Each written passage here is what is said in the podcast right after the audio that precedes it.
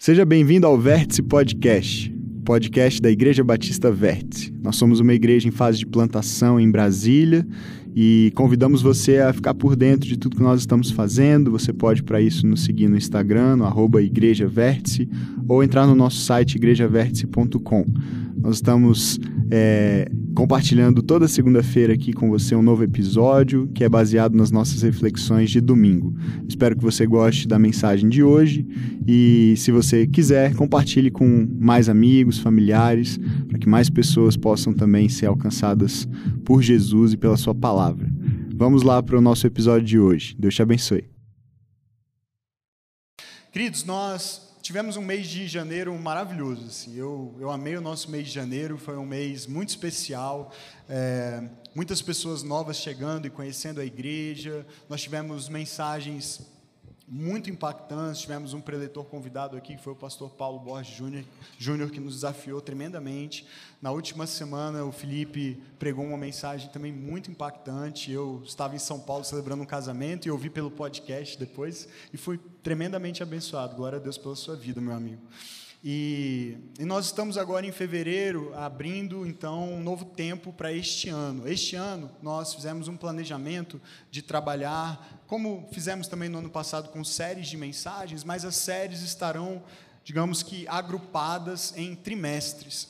A nossa igreja, para quem está chegando agora, é uma igreja cujo foco é formação espiritual. Antes de qualquer outra coisa, nós entendemos que somos chamados para estar com Jesus, nos tornarmos como Jesus, fazermos o que Jesus fez. E isso tem a ver com uma jornada de discipulado, de formação espiritual.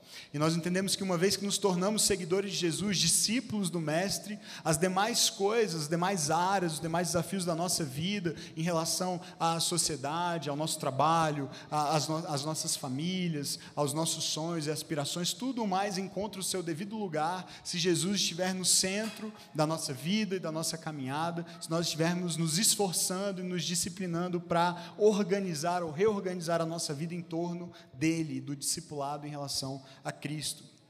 Então, por isso, nós é, focamos muito na nossa igreja, sobretudo nas comunidades que se reúnem durante a semana, nas disciplinas espirituais. E nesse ano nós dividimos o nosso calendário em trimestres, e cada trimestre terá uma disciplina espiritual como um foco maior. E não é que a gente só vai falar disso o trimestre inteiro, mas se você quiser se unir a nós, dedicando mais tempo, mais esforço, mais disciplina a essa prática específica, tanto melhor, porque nós juntos como igreja vamos crescer numa mesma direção e nós não podemos atacar todas ao mesmo tempo, então por isso teremos estações de prioridade. E à medida que nós caminharmos nisso, nós vamos nos aprofundando, nós vamos crescendo, tanto no entendimento, a partir do que isso significa, que será por meio das pregações, como pela prática na vida em comunidade também e na sua vida individual durante a semana. Aí no próximo ano nós vamos focar em outras disciplinas e depois vamos voltar nessas mesmas, afinal nós, nós nunca vamos nos tornar especialistas nelas, na é verdade, sempre vamos precisar praticá-las. Neste ano, o nosso primeiro trimestre tem como foco o descanso, a prática do descanso. Então, é, no final do ano passado, para quem já estava aqui, nós tivemos algumas mensagens sobre o sábado e sobre o descanso e sobre um ritmo de vida desacelerado que vai contra o ritmo da nossa cultura. E o incentivo é para que nesse primeiro trimestre você continue praticando isso, você continue crescendo nessa prática e talvez ela não vai permear as nossas pregações propriamente ditas, mas se você puder priorizar uma disciplina espiritual, a sugestão é que nesse trimestre você priorize o descanso. Né? A partir do segundo trimestre, nós vamos focar na hospitalidade. Então, você está vendo aí uma imagem que é uma espécie de um, de um relógio aí das estações, dos trimestres. Então, a gente passa do descanso para a hospitalidade. Vamos falar sobre a mesa, vamos falar sobre comer e beber juntos, como família, como irmãos em Cristo. Vamos falar sobre como isso é um testemunho impactante para os de fora. Afinal, a maior parte do ministério de Jesus foi comendo e bebendo com pecadores, com aqueles que eram excluídos do convívio social por parte dos religiosos. Nós vamos falar sobre essa prática tão negligenciada também numa cultura tão individualista como a nossa. Depois vamos falar sobre a Bíblia, sobre a palavra de Deus e como podemos crescer na nossa relação, no nosso entendimento da Escritura e o lugar que ela deve ocupar no nosso discipulado. E por fim, terminaremos o ano, no último trimestre, falando sobre oração. E será um trimestre maravilhoso, a gente está com muita expectativa. Nós vamos estudar os Salmos, nós vamos estudar na época do Natal as orações né, do Advento, então será um trimestre também muito especial. Ore por isso e acompanhe essa jornada com a gente. A gente vai produzir outros recursos visuais também para ajudar você a seguir essas estações. Ok? Ok? Estamos juntos? Amém? Certo, vamos então para a nossa primeira série do ano. Fevereiro, começando, e vamos começar com uma série é, e o título dela é A Vida no Reino. A Vida no Reino. Hoje é o primeiro episódio, primeiro, primeira mensagem desta série, A Vida no Reino. Ela tem um subtítulo aí sobre parábolas e valores, porque nós vamos nos basear nas parábolas de Jesus para falar a respeito dos nossos valores como igreja. Nós, como igreja, temos quatro valores: eles são graça generosa, verdade revelada, cuidado comprometido e serviço sacrificial. Esses são os nossos quatro valores como igreja. Nós, no ano passado, em maio, no mês em que nós nos mudamos aqui para este espaço no Elis Guimarães, nós pregamos uma série também baseada nos nossos valores que você encontra no nosso podcast, no Vértice Podcast, uma série chamada Vivendo no Vértice. E nós entendemos naquela época, com a nossa vinda para este lugar tão central, tão estratégico no coração da nossa cidade, que Jesus estava nos chamando para assumirmos uma responsabilidade como igreja, mesmo sendo um grupo bem pequeno de pessoas àquela altura, mesmo tendo três meses de existência apenas. Jesus estava nos chamando para assumir essa responsabilidade de viver na tensão, na interseção entre dois pontos, porque nós entendemos que Ele é esse vértice, esse lugar de encontro e de conexão entre o eterno e agora, entre o céu e a terra, entre Deus e os homens. E Ele nos chama como igreja para viver nesse mesmo lugar. Agora, viver na intercessão, viver no vértice é muito desafiador.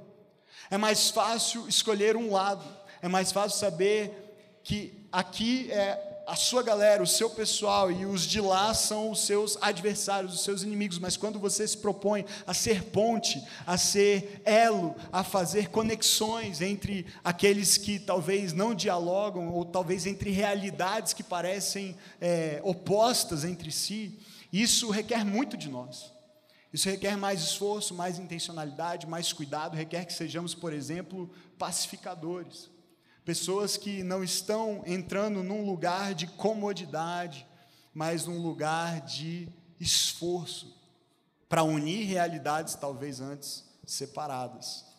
E quando nós falamos de viver valores do reino, a vida do reino, essa é a lógica que eu quero que você perceba, porque se você olhar as notícias, se você olhar o mundo ao nosso redor, não parece que o reino de Deus já chegou, não é verdade? Parece que ele ainda é uma realidade muito distante de nós, talvez até utópica. Quando a gente lê as palavras de Jesus, quando a gente lê, por exemplo, o Sermão do, Man, do Monte, que é uma espécie de manifesto do reino, a gente olha para aquilo e admira e tem até vontade de experimentar, mas parece impossível. Parece inatingível, porque a realidade é tão diferente, há tanta injustiça, há tanta violência, há tanta discussão, há tanta maldade em toda parte. Então, chamados para viver a vida do reino, nós precisamos entender que isso requererá de nós essa compreensão de que estamos no meio, de que estamos servindo de ponte entre a realidade do reino que já chegou, mas ainda não. Entre aquilo que já é possível em Cristo por meio do Espírito da sua igreja agindo no mundo, e aquilo que só será possível quando Ele vier e, e consumar essa realidade, então, ou estabelecê-la melhor, definitivamente aqui na terra. E vivendo esses valores, nós entendemos que é a maneira de vivermos a vida do reino e sermos, portanto, esses agentes que apontam para essa realidade que já está entre nós, ainda que não completamente. Ou seja, é, quando nós, como discípulos de Jesus, como igreja de Jesus, vivemos essa graça generosa, anunciamos essa verdade revelada, quando nós cuidamos uns dos outros de modo comprometido, quando nós servimos sacrificialmente uns aos outros, nós estamos dizendo: o reino já chegou. Ainda que você não o veja em todo tempo, em toda parte. O reino já está entre nós, o reino já está disponível. Talvez você olhe para esses valores e sinta falta de algo, né? Você dá uma olhada nessa lista e fala: vem cá, a igreja de Jesus não devia ter como seu valor máximo o amor? Essa lista aí é legal, ela é bonita, mas não precisava ter um, um, um outro negócio aí, um outro elemento, talvez o mais importante, que é o amor. E o amor está presente, com certeza, ele na verdade é o valor mais importante, é a marca do reino, sem dúvida. É que para nós, e se você já reparou no copo de café que você usa aqui na nossa igreja, o amor é resultado de uma soma, de uma equação. Amor é igual a graça mais verdade. Amor é igual a graça mais verdade. Então, quando nós listamos aqui graça e verdade, o que nós estamos dizendo é que o amor de Jesus se manifesta, se expressa no mundo quando nós, como seus discípulos, agimos com graça e verdade juntas. Amém? Entende isso? Quando, quando eu tenho só graça, e, e, esse é um discurso muito comum no meio cristão hoje, sobretudo no meio evangélico. É, quando eu tenho graça, isso é maravilhoso, mas quando eu tenho graça destituída de verdade, quando eu prego uma graça que não está fundamentada na verdade, revelada nas Escrituras Sagradas, a palavra de Deus, então o que eu tenho, na verdade, é uma licença para cada um viver como quiser e uma impressão de que não há responsabilização. Quando eu tenho, por outro lado, verdade sem graça, eu parto para um legalismo, para uma religiosidade, para um farisaísmo, porque não há lugar para erro, não há lugar para recomeço, não há lugar para perdão. Por isso o amor, ele se manifesta na soma da graça com a verdade. Não é às vezes graça e às vezes verdade. É por isso que João, escrevendo no seu Evangelho, capítulo 1, verso 14, ele diz: Nós vimos a sua glória, falando a respeito de Jesus e da sua encarnação. Vimos a sua glória, glória como a do Filho único do Pai, cheio de graça e verdade. Jesus não era parcialmente graça, parcialmente verdade. Jesus não era ora graça, ora verdade. Jesus era cheio de graça e verdade. Ambas, juntas, o tempo inteiro, agindo na, na sua vida, nas suas expressões. Obrigado, Bia. O pessoal está com dó de mim, né? Que eu estou suando, igual você. e, e se nós queremos ser, portanto, uma igreja amorosa, nós precisamos das duas coisas. Precisamos de graça e verdade. E uma vez que nós entendemos isso e expressamos, portanto, o amor de Deus, o resultado inevitável será cuidado e serviço. Percebe? O cuidado e o serviço são desdobramentos naturais, lógicos, necessários de uma igreja que vive graça e verdade, de uma igreja que ama. Porque quem ama, cuida e serve. Amém? Quem ama, cuida e serve. Então, nós vamos dedicar um domingo, de, é, cada, cada domingo deste mês, a um desses valores. Começaremos hoje pelo primeiro deles, que é a graça generosa. E como eu disse também, nós vamos basear toda essa série na nas parábolas de Jesus, em algumas parábolas de Jesus, uma parábola por domingo. Se você não é familiarizado com as parábolas, com os escritos, com as, uh, os escritos da, dos evangelhos, com as palavras de Jesus, o que, que é uma parábola, basicamente? Parábola, se você olhar etimologicamente, a palavra significa lançar ao lado, lançar ao lado. Então, o que é uma parábola? Quando Jesus conta uma parábola, ele está fazendo uma comparação para fins de ensinar algo. Então ele compara uma realidade com outra, e esse era um método de ensino muito comum para os judeus. Eles faziam comparações. Você lê o livro de Provérbios, por exemplo, o livro de Provérbios é basicamente a coletânea dos Provérbios, uma coletânea de comparações. E você vai comparando e por meio de contrastes ou, ou sinônimo, ideias sinônimas, paralelas, você vai construindo e aprofundando o significado. Então, quando Jesus usa de parábolas, ele não está só contando uma historinha legal para que as pessoas entendam um valor moral e apliquem esse valor mais facilmente à sua vida. Que essa é uma ideia muito popular a respeito das parábolas. Né? Na verdade, o que Jesus está fazendo é lançando luz sobre como a vida de fato funciona. Ele está mostrando o que é a vida de verdade. E é por isso que a maioria das parábolas começa dizendo, ele começa dizendo, pois o reino dos céus é semelhante a. E aí ele conta a história. Por quê? Porque ele está empenhado em trazer à tona, trazer compreensão às pessoas do que é o reino de Deus, do que é o reino dos céus. Afinal, foi para isso que ele veio. Ele veio para, como rei, estabelecer o seu reino, inaugurar e estabelecer o seu reino. E ele quer que as pessoas entendam, porque esse reino é muito diferente do que elas esperavam que fosse. Ele é muito diferente do que os reinos é, dos reinos deste mundo, de como eles funcionam. O funcionamento do reino de Deus segue outra lógica e subverte muitas das nossas compreensões, como nós veremos hoje. E uma das parábolas mais interessantes e curiosas, e até assim, que, que geram um incômodo em nós, eu, pelo menos em mim, eu, eu, eu, gostaria de saber se gera em você também, mas, mas é uma parábola difícil no primeiro momento de entender, de discernir, de perceber o que Jesus está fazendo. É uma parábola que está em Mateus, no capítulo 20, dos versos 1 a 16. Se você quiser abrir a sua Bíblia e acompanhar, o texto vai aparecer também nas, nas telas aí para você. E essa é uma parábola conhecida como a parábola dos trabalhadores da vinha. E ela nos ensina muito a respeito dessa graça generosa de Deus. Vamos, vamos ler o texto, queridos? Pois o reino dos céus é como um proprietário que saiu de manhã cedo para contratar trabalhadores para a sua vinha. Ele combinou pagar-lhes um denário pelo dia e mandou-os para a sua vinha. Por volta das nove horas da manhã, ele saiu e viu outros que estavam desocupados na praça. E lhes disse: Vão também trabalhar na vinha e eu lhes pagarei o que for justo. E eles foram. Saindo outra vez por volta do meio-dia e das três horas da tarde, fez a mesma coisa. Saindo por volta das cinco horas da tarde, encontrou ainda outros que estavam desocupados o dia todo. Aliás, que estavam desocupados e lhes perguntou: Por que vocês estiveram aqui o dia todo desocupados? Porque ninguém nos contratou, responderam eles. Ele lhes disse: Vão vocês também trabalhar na vinha. E ao cair da tarde, o dono da vinha disse ao seu administrador: Chame os trabalhadores e pague-lhes o salário, começando com os últimos contratados e terminando nos primeiros. Vieram então os trabalhadores contratados por volta das cinco horas da tarde e cada um recebeu um denário. Quando vieram os que tinham sido contratados primeiro, esperavam receber mais, mas cada um deles também recebeu um denário. Quando o receberam, começaram a se queixar do proprietário da vinha, dizendo-lhe: estes homens contratados por último trabalharam apenas uma hora e o Senhor os igualou a nós, que suportamos o peso do trabalho e o calor do dia. Mas ele respondeu a um deles: Amigo, não estou sendo injusto com você. Você não concordou em trabalhar por um denário? Receba o que é seu e vá. Eu quero dar ao que, for, ao que foi contratado por último o mesmo que lhe dei. Não tenho o direito de fazer o que quero com o meu dinheiro? Ou você está com inveja porque eu sou generoso? Assim, os últimos serão primeiros e os primeiros serão últimos.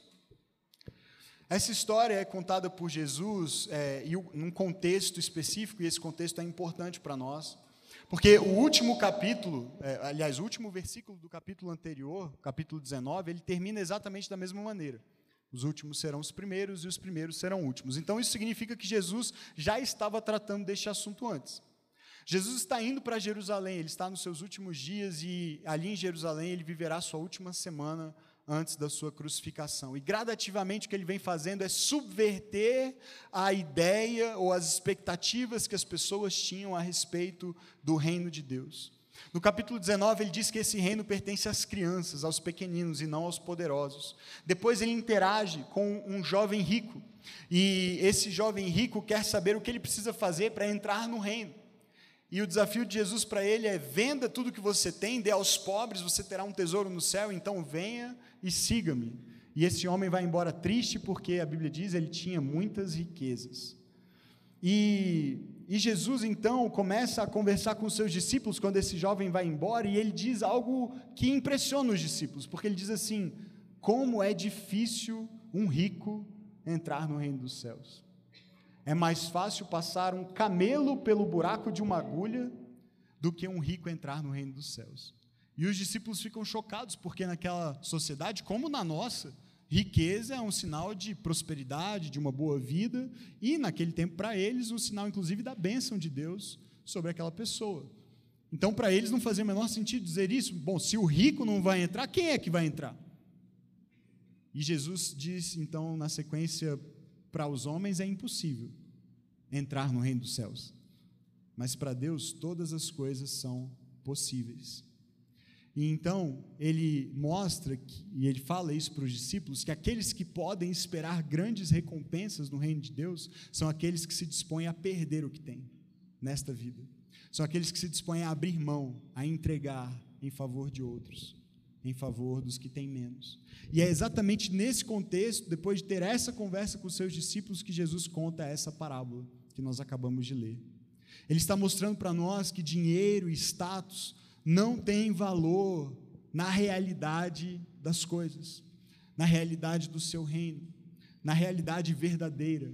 Não é essa realidade que nós vemos e tocamos no dia a dia, que é importante, mas não é toda a realidade. Mas ele está mostrando que no seu reino, dinheiro e status não têm valor. Não são relevantes para um Deus cuja graça é ofertada generosamente a todos. Então, esse Deus não faz essa acepção de pessoas, essa distinção entre as pessoas com base no que elas têm ou deixam de ter. E se Ele dá gratuitamente tudo o que nós precisamos, sem fazer distinção entre nós, por que é que nós deveríamos nos preocupar tanto com essas coisas que nos distinguem e separam?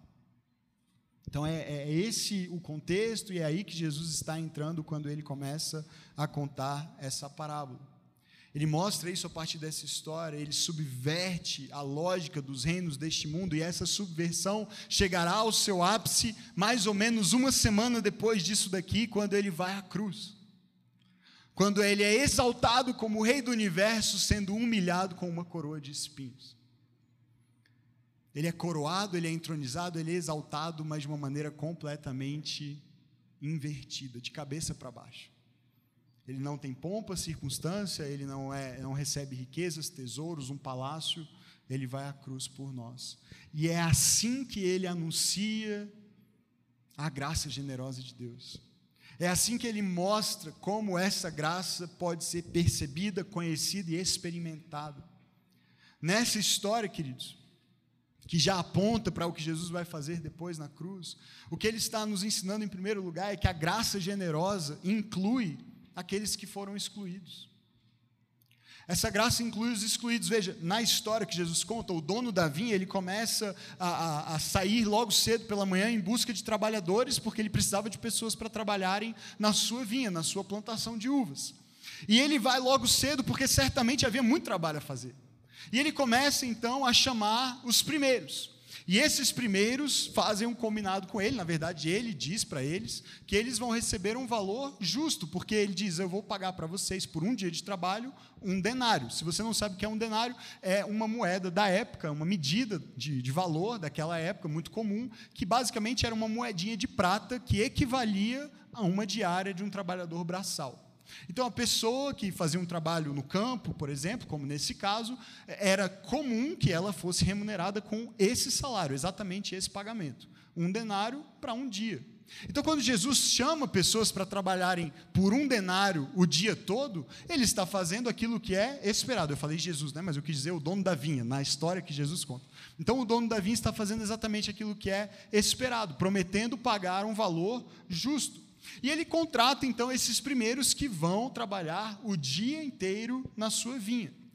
Acontece que depois de umas três horas ele passa lá e tem pessoas desocupadas, pessoas que não foram contratadas por ninguém. Então ele diz: venham também e eu vou pagar para vocês o que for justo. E ele passa depois das nove horas e há, ele passa depois de mais algumas horas e há mais pessoas lá que estão desocupadas, e ele chama essas pessoas também. E ele faz isso várias vezes ao longo do dia, até que ele vai, pela última vez, quando falta basicamente só uma hora, a última hora, para que o dia de expediente terminasse.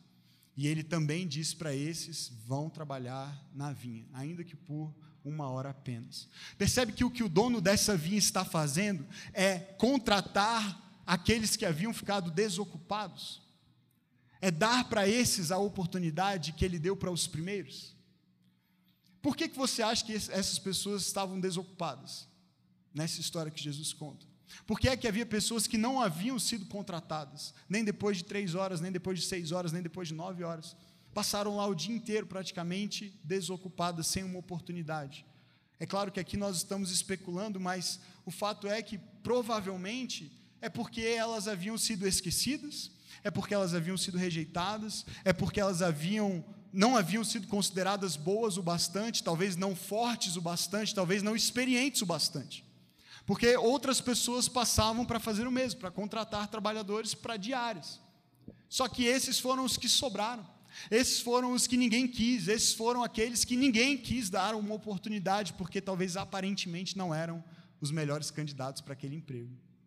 E o dono da vinha vai saindo várias e várias vezes ao longo do dia para incluir aqueles que haviam sido excluídos. Perceba que o que Jesus está nos ensinando, queridos, a respeito da sua graça, é que todos nós somos aptos, percebe? Todos nós somos, somos aptos. Todos nós estamos aptos a sermos incluídos. Por quê? Porque, na lógica da graça generosa de Deus, o que nos torna aptos não são as nossas aptidões. Deu para entender?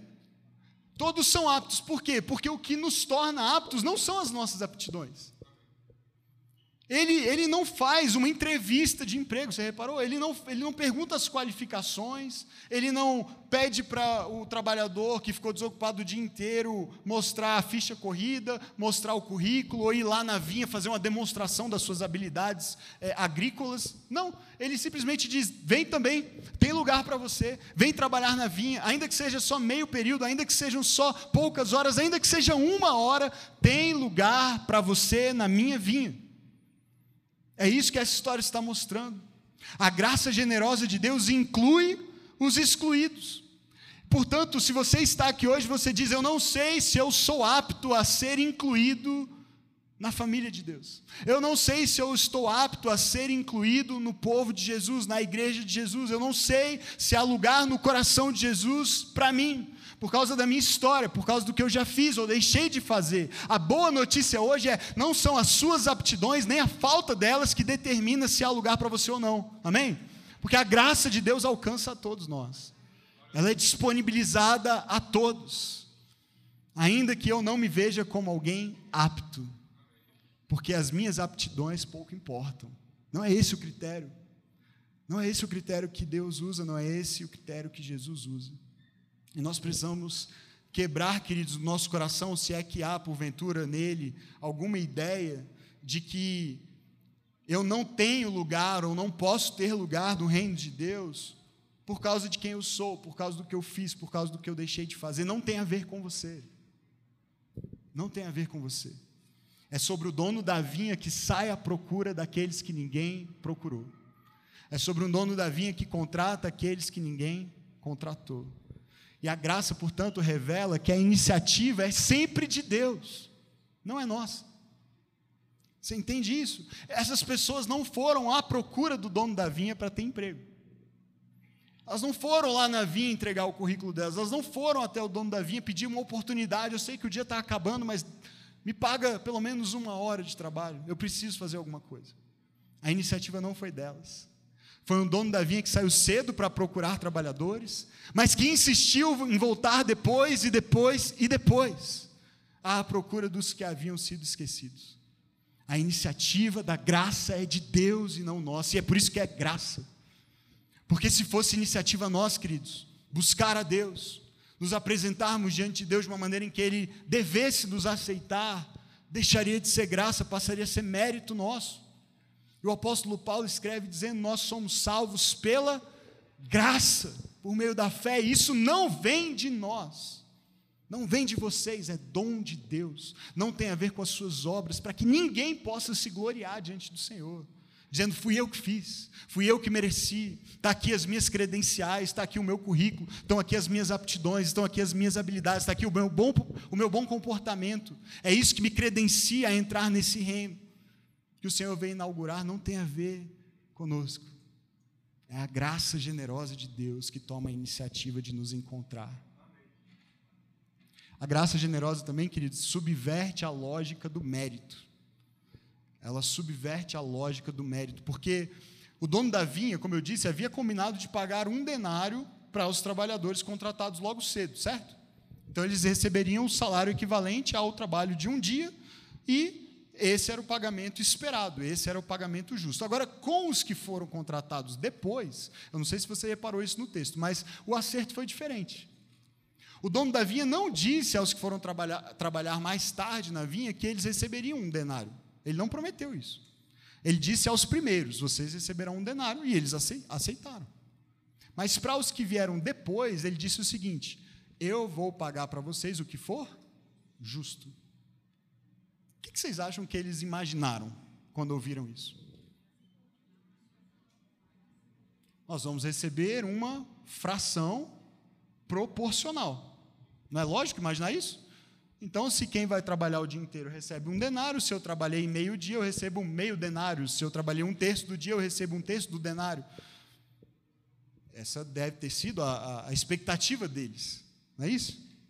Então eles devem ter imaginado que esse seria o acerto na hora do pagamento.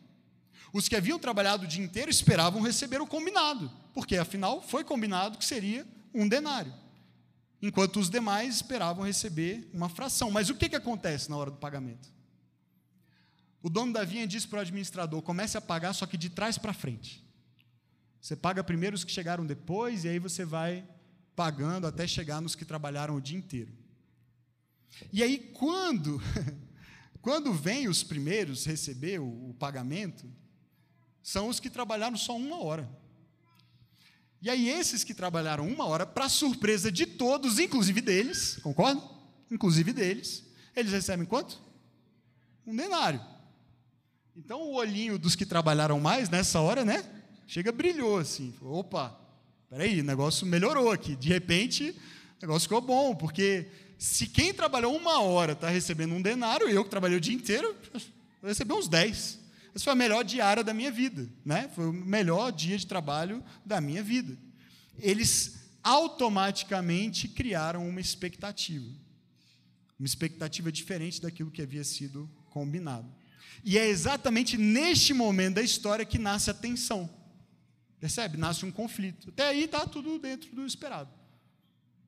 Mas aí nasce um conflito, nasce uma tensão. Porque até aí, os que trabalharam o dia inteiro não estavam indignados.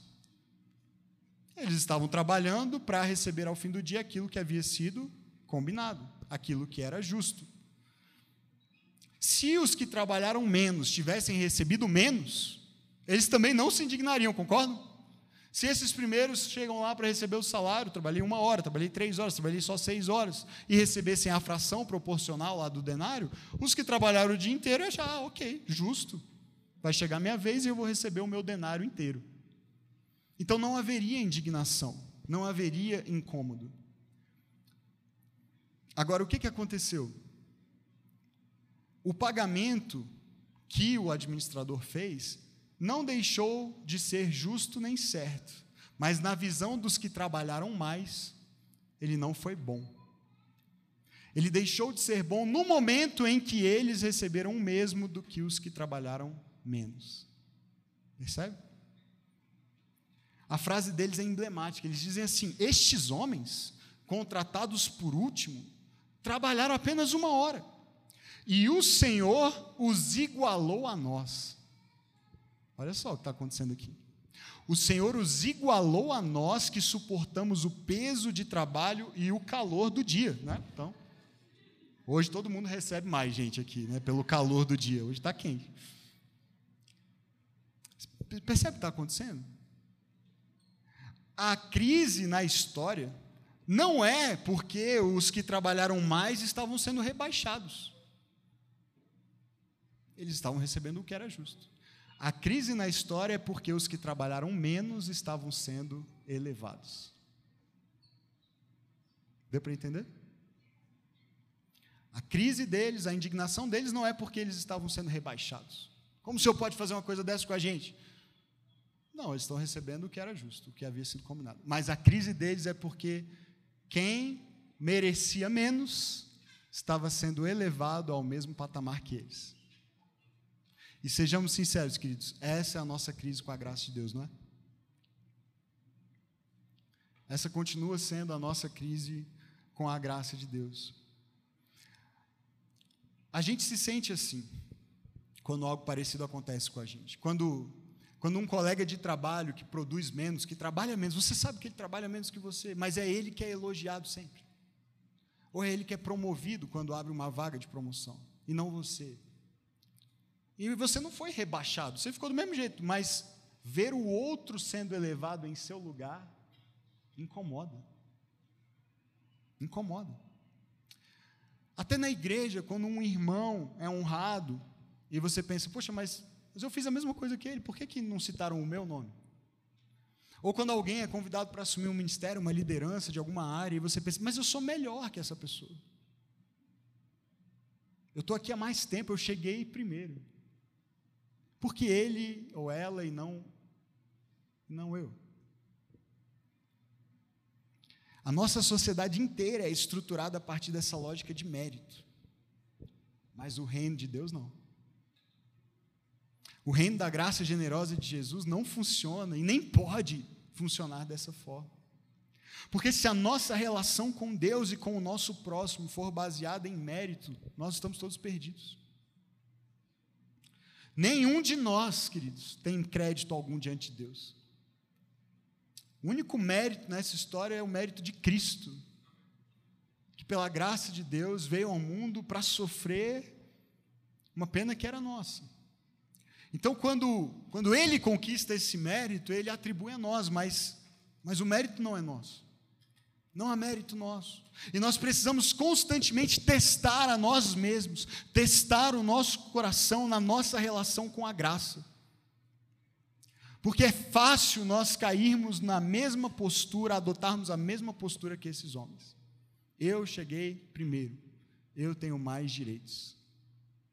Se ele recebeu isso, eu preciso receber dois disso. Pastor John Piper diz assim: existem muitas pessoas na igreja e fora dela que não entendem a graça e por isso, intuitivamente, pensam assim: eu trabalhei duro e eles não. Eu mereço e eles não. Uma boa maneira de testar a si mesmo é quando você vê um pecado acontecendo, mas um pecado feio, pecado sério.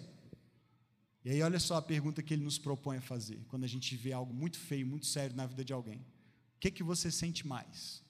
Nojo ou compaixão? E essa é uma pergunta que nos condena, condena muitos de nós. Porque sabe, a gente tem os nossos pecados favoritos, né? que a gente comete, pratica, mas não acha que é tão grave, não é tão feio. Ou pelo menos quando somos nós que fazemos, a gente trata com mais graça. Mas quando são os outros fazendo aqueles pecados que estão na nossa outra lista, dos imperdoáveis, dos mais condenáveis, aí a nossa medida para julgar é muito mais pesada. E, e o pastor João Pai me propõe esse teste. Quando você vê um pecado muito feio acontecendo, Alguém fazendo uma coisa que você acha assim repugnante. Por que sentir mais nojo do que compaixão?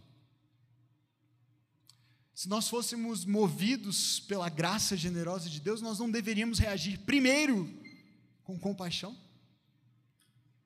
Nós não deveríamos primeiro nos igualar a essa pessoa, cientes dos nossos pecados? E então ter compaixão? E se nesse teste, queridos, nós sentimos mais nojo, ou primeiro nojo, ou se a nossa primeira tendência é nos elevarmos ou rebaixarmos o nosso irmão, achando que nós temos mais créditos, nós temos mais méritos do que ele, nós temos um problema com a graça de Deus. Nós precisamos rever isso. Porque a graça generosa, em terceiro lugar, ela não pode ser manipulada. A gente não, a gente não controla. A gente não é o gestor da graça de Deus, queridos. Nem eu como pastor, nem nós como igreja, nem nós individualmente como, como discípulos de Jesus. Nós não somos os administradores da graça. Nós não escolhemos para quem Deus tem graça e para quem Deus tem juízo. Nós não escolhemos tratar bem estes em detrimento de outros. Nós não podemos fazer isso. Porque a graça é de Deus. E veja, na mesma ação, no mesmo momento, no mesmo ato de pagamento, o que um interpreta como injustiça, o outro recebe como graça. O que os que trabalharam mais veem como injusto, os que trabalharam menos estão felizes da vida, fazendo festa. Puxa, eu trabalhei uma hora só, eu vou ganhar o salário de um dia inteiro. Mas às vezes a gente está sufocando a festa de alguém que foi alvo da graça de Deus dizendo: não, você tinha que ter trabalhado o dia inteiro, você não merece receber isso. Sabe como, como a gente faz às vezes? Qual é a nossa postura? Então não é aqui que o dono da vinha foi injusto com um e gracioso com o outro, ele foi justo com ambos. A questão aqui não é justiça ou injustiça, ele foi justo, ele pagou o que foi combinado, mas ele foi gracioso de maneiras diferentes, conforme a sua livre vontade conforme a sua generosidade. E se nós nos incomodamos com isso, o problema não está nele, está na gente. Concorda? A gente está recebendo o que merece. E se o outro está recebendo mais? Ele até ele usa uma frase dura, né? O, o dono da vinha no final. Você está com inveja por eu ser generoso com o que é meu, com o meu dinheiro. Mas às vezes essa é a nossa postura diante de Deus. A gente vê um irmão, a gente vê uma outra pessoa sendo abençoada, ou sendo incluída, sendo abraçada, e a gente fica com essa postura assim, não, mas não devia ser tão fácil assim. Por que, que, que essa pessoa já chegou e. Gente, a gente. Nem sempre a gente fala, na, na verdade, na maioria das vezes a gente não diz isso. Mas a gente sente. A gente fica incomodado. A gente fica olhando meio torto, diferente. Porque a graça faz isso. Mas ela não pode ser manipulada. A, a, o dono da vinha questiona os insatisfeitos se eles tinham inveja, porque, porque estavam incomodados. Essa, essa graça tão generosa, ela mexe com as nossas estruturas, porque a gente quer ter o controle da graça. A gente quer dizer como ela deve funcionar, a quem ela serve ou não, a quem ela pode incluir ou não. Porque ela mexe com as nossas estruturas de poder e de controle. E o dono, lá, o administrador, diz: o dinheiro é meu. O dinheiro é meu, a graça é minha. Então, desde que eu seja justo com o que eu combinei, se eu quiser dar mais, se eu quiser pagar além, por que, que isso te incomoda tanto? Então nós queremos controlar o que Deus vai fazer com um e com outro em comparação ao que nós achamos que Ele deveria estar fazendo conosco. Esse é o problema. Não é que a gente se incomoda com o outro receber muito de Deus, é que a gente se frustra porque não foi a gente. É porque a gente acha que nós merecemos mais do que o outro. E é por isso que a igreja está tão silenciosa hoje. É difícil. Provavelmente todos nós estamos, em alguma medida, condenados pelas palavras de Jesus. John Stott diz assim: ninguém que não conheça o significado da graça pode compreender a, a mensagem das Escrituras. O Deus da Bíblia é o Deus de toda a graça. Graça é amor, mas amor de um tipo especial. Lembra-se? Porque é graça e verdade, né? o amor. Então é um amor de um tipo especial, é um amor que se inclina, se sacrifica e serve. Um amor que é gentil para com o descortês, generoso para com o ingrato e não merecedor. A graça é o favor de Deus gratuito e imerecido. É amar o não amável, buscar o fugitivo, resgatar o desesperançado, erguer o mendigo das sarjetas para fazer o sentar-se com príncipes. É isso que a graça faz. A graça sai à procura dos desocupados. A graça inclui os excluídos, a graça de Deus subverte a lógica de mérito, ela não pode ser manipulada por nós. Nós não temos o controle, por isso não podemos manipular. E para terminar, gente, essa graça, essa mesma graça generosa, inverte a ordem da fila. Ela pega a fila e faz assim. Inverte a ordem da fila. A história termina com Jesus dizendo, de novo, porque ele já havia dito isso no capítulo anterior: os últimos serão os primeiros. A gente brinca com isso, né? A gente, quando chega tarde, a gente fala, ah, os últimos serão os primeiros. Né? Quer justificar os nossos atrasos às vezes. Não é isso exatamente que Jesus está falando aqui, né? Mas eu fiquei pensando muito sobre isso, sabe? Sobre essa frase essa semana, refletindo sobre isso, refletindo sobre como nós amamos ser os primeiros, né? É um exemplo meio, meio besta, né? Mas assim, isso até no universo assim de é, é, entretenimento, isso é verdade. Você vai num parque de diversões, aí você corre lá. A gente levou o Rafa e o Thomas num parque de diversões sábado lá em São Paulo. Foi super legal assim. Rafa foi até em Montanha Russa. Eu estava com medo, mas tive que ir com ele, né? E, e aí você corre, você vai ser o primeiro. Aí tem alguém que misteriosamente surge na sua frente da fila. Você já viu que existe, às vezes, um parque de diversão onde esse tipo de recurso é permitido? Eu acho um absurdo. A pessoa surge na sua frente da fila, aí você descobre por quê? Por quê? Que eu estou aqui há tanto tempo e a pessoa, de repente, vem. Aí, porque ela pagou mais. Aí, ela pagou mais, ela tem direito a um passe mais rápido. A um negócio lá que dá a ela um acesso privilegiado. Ela não precisa pegar fila. Então, Fast Pass é um nome chique para falar de, uma, de um absurdo que eu me indignou. Brincadeira. Brincadeira. Mas aí a pessoa, fast pass, com licença. Eu agora, peraí, meu filho, eu estou aqui há tanto tempo, cheguei primeiro, mas. E eu, eu fiquei pensando sobre esses fenômenos, sabe, na nossa, na nossa vida, na nossa sociedade. A gente está sempre querendo chegar primeiro, a gente quer sempre ter a primazia, a gente quer sempre ter a preferência, a gente quer poder escolher o melhor lugar e, e ter a melhor vista e sentar na melhor cadeira e estar à frente dos outros. E aí Jesus vem e diz: os últimos serão, serão os primeiros. E eu fiquei refletindo o que, que significa isso para nós como igreja. O que, que isso significa para nós como comunidade que quer viver essa marca, esse valor da graça generosa de Deus em tudo que faz.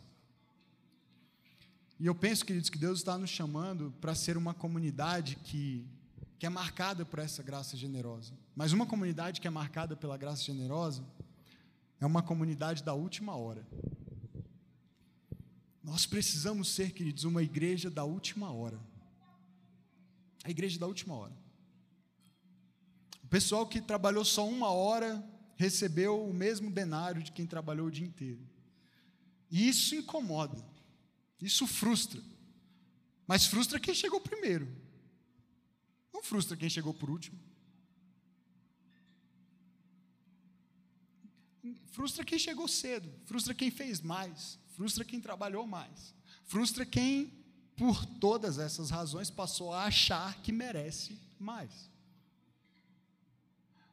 Mas a comunidade da última hora é uma comunidade de últimos. Percebe? Se nós formos uma igreja da última hora, só vai ter o último aqui, não vai ter primeiro. Então vai ficar tudo bem. Concorda? Se todos nós nos tratarmos, tratarmos a nós mesmos e uns aos outros como últimos, todos nós seremos o quê? Primeiros. Nós precisamos ser uma comunidade, queridos, de últimos dos que chegam por último, e de primeiros que chegaram primeiro, mas se veem como últimos, que se dispõem a serem tratados como últimos, porque não fazem questão de apresentar os seus créditos e méritos e credenciais para terem um tratamento VIP, para serem privilegiados em detrimento dos outros.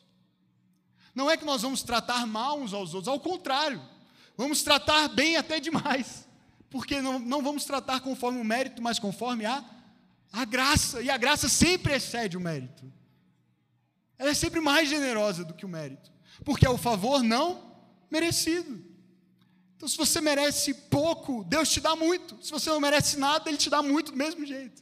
E se você merece muito, Ele te dá muito, muito mais. Porque a graça não tem a ver com o que você merece, não tem a ver com o que eu mereço. E eu fico pensando como é que nós, como igreja, podemos nos tornar essa comunidade cuja graça generosa fará com que mais trabalhadores sejam contratados para a última hora. Com que mais excluídos sejam incluídos, mais esquecidos sejam lembrados, mais invisíveis sejam vistos, mais não merecedores sejam generosamente recompensados. Se em algum momento a nossa história é tão curta ainda. É uma linda história, graças a Deus por esse primeiro ano. Mas ela é muito curta. Mas se em algum momento dela, da nossa caminhada como igreja, nós percebemos que não estamos contratando trabalhadores para a última hora. Ou você chega cedo, ou você não tem lugar. Ou você faz tudo, ou você não tem lugar. Ou você trabalha muito duro, ou você não pode pertencer. Se nós nos tornarmos essa igreja, queridos, nós teremos nos tornado uma igreja de primeira mas uma igreja de primeiros. E os primeiros, eles vão ficar por último.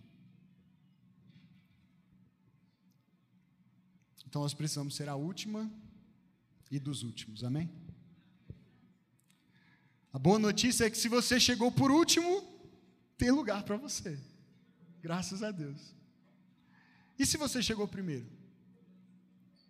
Tem lugar para você também desde que você aceite ceder o seu lugar para quem chegou por último. Então, esse é o combinado a partir de agora, ok, queridos? E talvez isso tenha a ver até com a sua cadeira, de repente, porque tá, não está cabendo mesmo, né? Então, quem chegar por último, de repente, alguém que chegou primeiro vai ceder o lugar gentilmente. Mas, mas, mas é mais do que sobre a cadeira. É muito mais do que sobre a cadeira. É sobre o coração. É sobre ver quem chegou por último ser elevado e conseguir se alegrar genuinamente com esse último. Porque você é último também. Só tem último aqui, amém? Somos todos últimos. Porque o, maior no reino é aquele que se faz menor e servo de todos. Ontem nós recebemos 116 novos membros já oficiais na nossa igreja. Graças a Deus por isso. E eles se somaram aos 25 membros fundadores lá da, da nossa primeira assembleia, lá em março do ano passado. Então, esses 25 fundadores, nos quais eu estou incluído, eles precisam olhar para os novos que chegaram e falar: vocês são muito bem-vindos aqui. E a gente, por acaso, chegou primeiro, mas o lugar é de vocês. E quem chegou depois da Assembleia, ou quem chegou recentemente, ainda nem sabe o que é se tornar membro de uma igreja, ou nem fez o processo, ainda nem é batizado de repente, nem começou de fato a, a, a compreender com clareza o que significa uma caminhada com Jesus, você é muito bem-vindo aqui. E tem lugar para você. Se você chegou hoje, chegou por último hoje, foi o último a chegar hoje, tem lugar para você porque os primeiros vão, se necessário, sempre ceder seu lugar na fila. Porque no reino de Deus, no reino da graça de Deus, a fila é inversa. Quero terminar com uma última ideia do, do John Stott. Ele diz assim: Nada pode resumir melhor a bênção de estar em Cristo do que a expressão reino da graça pois a graça, por meio da cruz, perdoa pecados e concede ao pecador tanto a justiça quanto a vida eterna. A graça satisfaz a sede da alma, alimenta o faminto com boas coisas. A graça santifica os pecadores, moldando-os à imagem de Cristo. A graça persevera até mesmo com o obstinado, determinada a completar o que iniciou. E um dia, graças a Deus, a graça destruirá a morte e consumará o reino. Portanto, quando nos convencermos de que a graça reina, nos lembraremos de que o trono de Deus é um trono de graça. E iremos de forma ousada até esse trono para receber misericórdia e encontrar graça para os momentos de necessidade. Existe graça para mim e para você hoje. Eu não sei o que você está vivendo, como você chegou até aqui, suas lutas, seus medos, seus, seus desafios, seus créditos, seus débitos, seus méritos ou a absoluta falta deles. Talvez você esteja aqui como alguém que não tem, na sua percepção, nada a oferecer. A graça de Deus te abraça e te inclui e te dá as boas-vindas no reino também. E essa graça é o que vai te sustentar no momento da necessidade. Vamos orar, queridos? Feche seus olhos por um instante.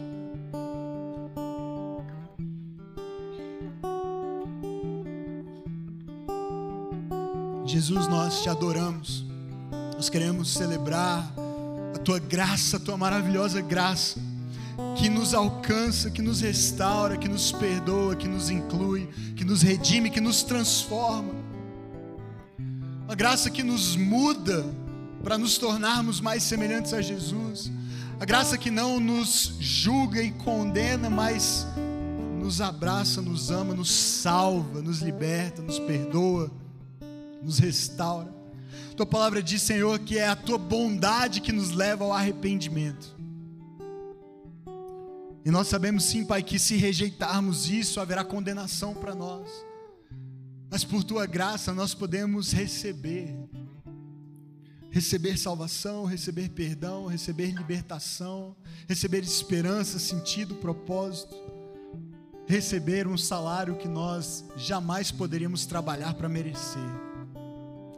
Nós somos todos últimos, Senhor, na, na escala do teu amor e da tua justiça.